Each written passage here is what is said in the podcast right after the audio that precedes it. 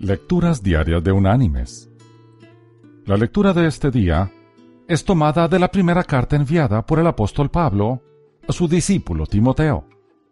Allí en el capítulo 6, en el versículo 18, el apóstol le escribió,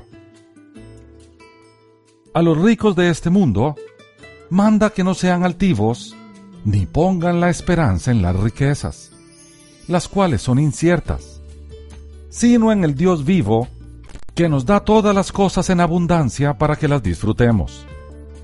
Que hagan bien, que sean ricos en buenas obras, dadivosos y generosos.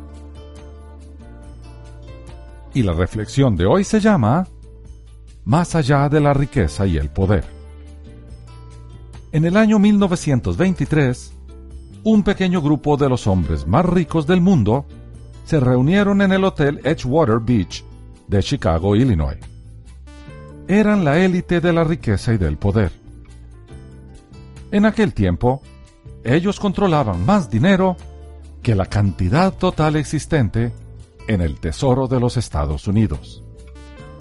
Esta es una lista de los que estuvieron allí y lo que a la larga les ocurrió.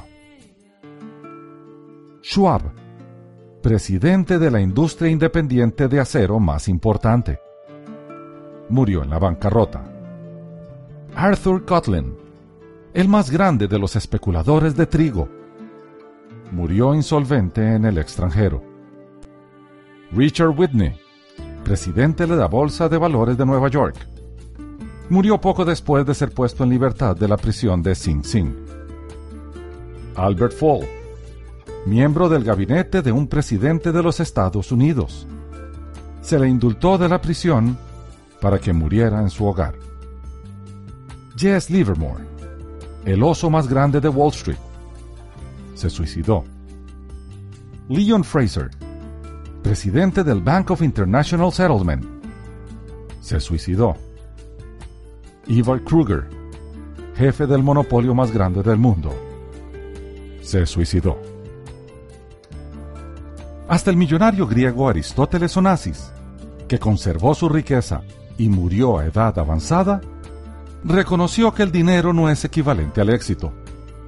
Él sostuvo que después que llegas a cierto punto, el dinero pierde importancia.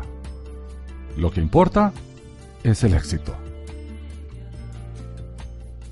Mis queridos hermanos y amigos, ¿qué es el éxito en realidad? No es dinero, no es poder. El verdadero éxito es vivir de acuerdo a los principios del Señor.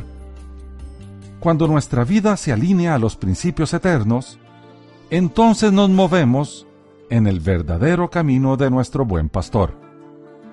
Sin duda alguna, podemos asociar el éxito con la paz, y esa paz solamente la provee aquel que provee todas las cosas.